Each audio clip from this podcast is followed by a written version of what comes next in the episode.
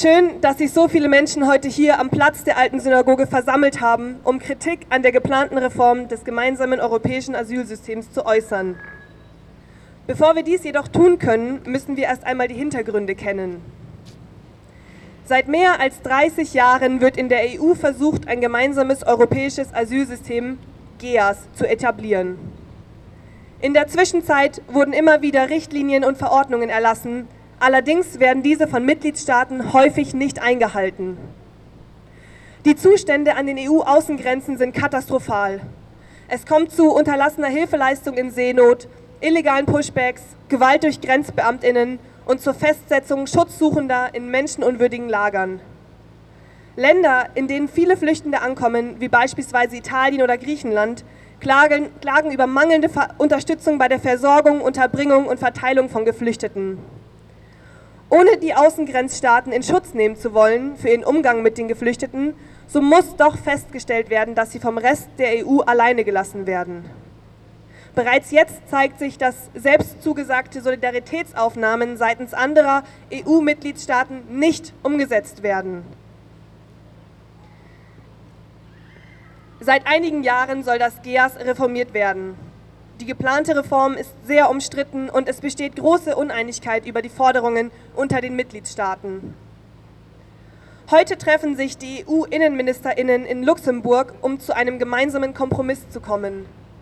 Es geht unter anderem um die Frage, ob es Vorprüfungen von Asylanträgen schon an den EU-Außengrenzen geben soll, sogenannte Asylgrenzverfahren. Damit würden Geflüchtete bis zu zwölf Wochen inhaftiert werden und ihnen das Recht auf ein faires und rechtsstaatlich geschütztes Asylverfahren genommen werden. Hier steht sogar zur Debatte, ob Ausnahmen für Kinder gemacht werden sollen oder nicht, beziehungsweise ab welchem Alter der Kinder. Des Weiteren droht eine Ausweitung des Drittstaatverfahrens. Deutlich mehr Nicht-EU-Staaten sollen als sicher deklariert werden sodass Menschen ohne eine Prüfung des Asylantrags in der EU dorthin abgeschoben werden können. Das widerspricht unserem jetzigen Asylrecht und führt effektiv zu rechtsfreien Räumen. Thematisiert wird überdies eine Verschärfung des Dublin-Verfahrens mit Überstellungsfristen, die auf ein bis drei Jahre verlängert werden sollen, was Überbrückungsmöglichkeiten wie Kirchenasyl für Menschen, denen akute Abschiebung droht, deutlich schwieriger macht. Als wären diese Forderungen nicht schon makaber genug, könnten Pushbacks als präventiver Grenzschutz legitimiert werden sowie ein geplanter Solidaritätsmechanismus greifen. Dieser würde es Staaten erlauben, statt Menschen aufzunehmen, andere Staaten mit Geld und Sachleistungen zu bezahlen. In einem offenen Brief an die Bundesregierung stellen über 700 Anwältinnen und Juristinnen richtig fest, wir stehen in diesen Tagen vor den massivsten Verschärfungen des Flüchtlingsrechts seit Jahrzehnten.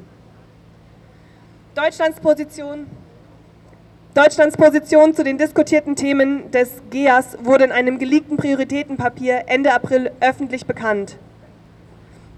Georg Albitz von der Seebrücke Freiburg wird dazu auch noch mal einen ausführlicheren Input geben. Aber so viel sei gesagt. Die Bundesregierung möchte heute unbedingt einen Kompromiss erzielen und das, auch wenn sie nicht hinter allen Forderungen steht.